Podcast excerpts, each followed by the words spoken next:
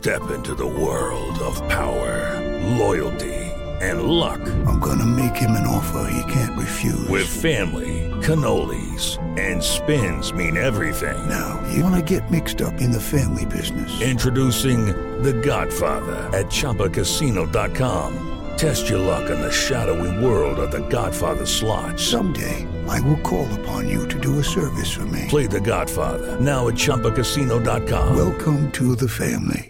No purchase necessary. VGW Group. Void where prohibited by law. 18 plus. Terms and conditions apply. Siete en punto, panorama informativo 88.9, información que sirve. Yo soy Alejandro Villalbazo en el Twitter, arroba Villalbazo13. Es martes 20 de julio, Iñaki Manero. ¿Cómo te va, Iñaki? ¿Cómo estás, Alex Villalbazo, Alex Cervantes? A todos los amigos de la República Mexicana, gracias por seguir en Panorama. Muchas gracias, Alex. Vámonos con el panorama COVID. A nivel mundial se han registrado hasta el momento 191 millones 10.440 contagios por COVID-19 desde el inicio de la pandemia. Son las cifras de la Universidad Johns Hopkins que recibe las cifras de otros países, de los ministerios y de las secretarías de salud de los países que la envían o que envían su información. Mientras que a nivel mundial, a nivel global, ya se alcanzaron 4.098.560 muertes por esta enfermedad. Por cierto, el grupo asesor estratégico de expertos de la Organización Mundial de la Salud recomendó la vacunación anticovid prioritaria para mujeres embarazadas y niños que padezcan enfermedades crónicas. Las cifras de la pandemia en México las tiene Moni Barrera. Con el registro de 5.307 nuevos casos en un día, la Secretaría de Salud confirmó que ya son 2.664.444 casos de COVID en el país y 236.469 decesos, es decir, 138 nuevas muertes en las últimas 24 horas. A través del boletín técnico se dio a conocer que la distribución por sexo en defunciones confirmadas muestra un predominio de 62% en hombres y la mediana de edad en los decesos es de 64 años. En la semana epidemiológica 20 el número de casos estimados se incrementó 38% con respecto a la semana anterior. También se registraron 79.445 casos positivos que representan 2.7% de toda la pandemia. En 889 Noticias, Mónica Barrera. Vamos al panorama nacional. Fue asesinado en Morelia, Michoacán, el locutor y periodista Abraham Mendoza Mendoza, luego de ser emboscado a la salida de un gimnasio en la colonia Gertrudis Bocanegra. La Fiscalía del Estado informó que tres sujetos armados fueron detenidos por su probable participación en este crimen.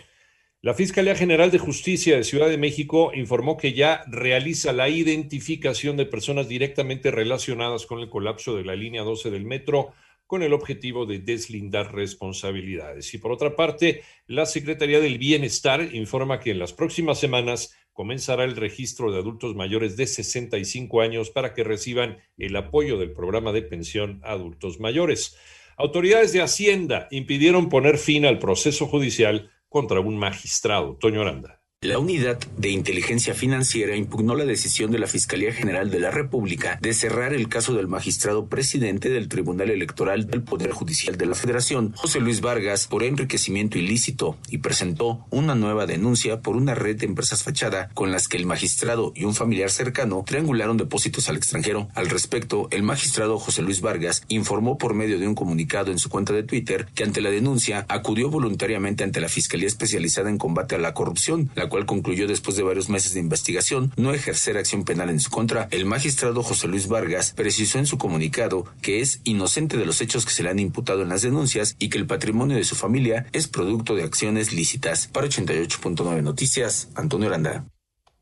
En el panorama internacional, en España, al menos 10 personas resultaron heridas luego de que un conductor perdió el control y estrellara su automóvil contra varias terrazas de bares en Marbella, esto es en la zona de Andalucía.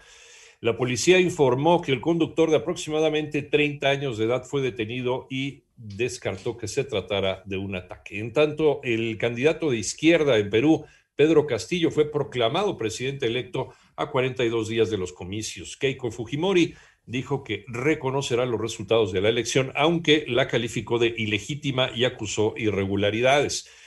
Y en Pakistán, al menos 33 personas fallecieron, 40 resultaron heridas luego de que un autobús que transportaba jornaleros de vuelta a casa para un importante festejo musulmán chocara contra un camión en la provincia de Punjab.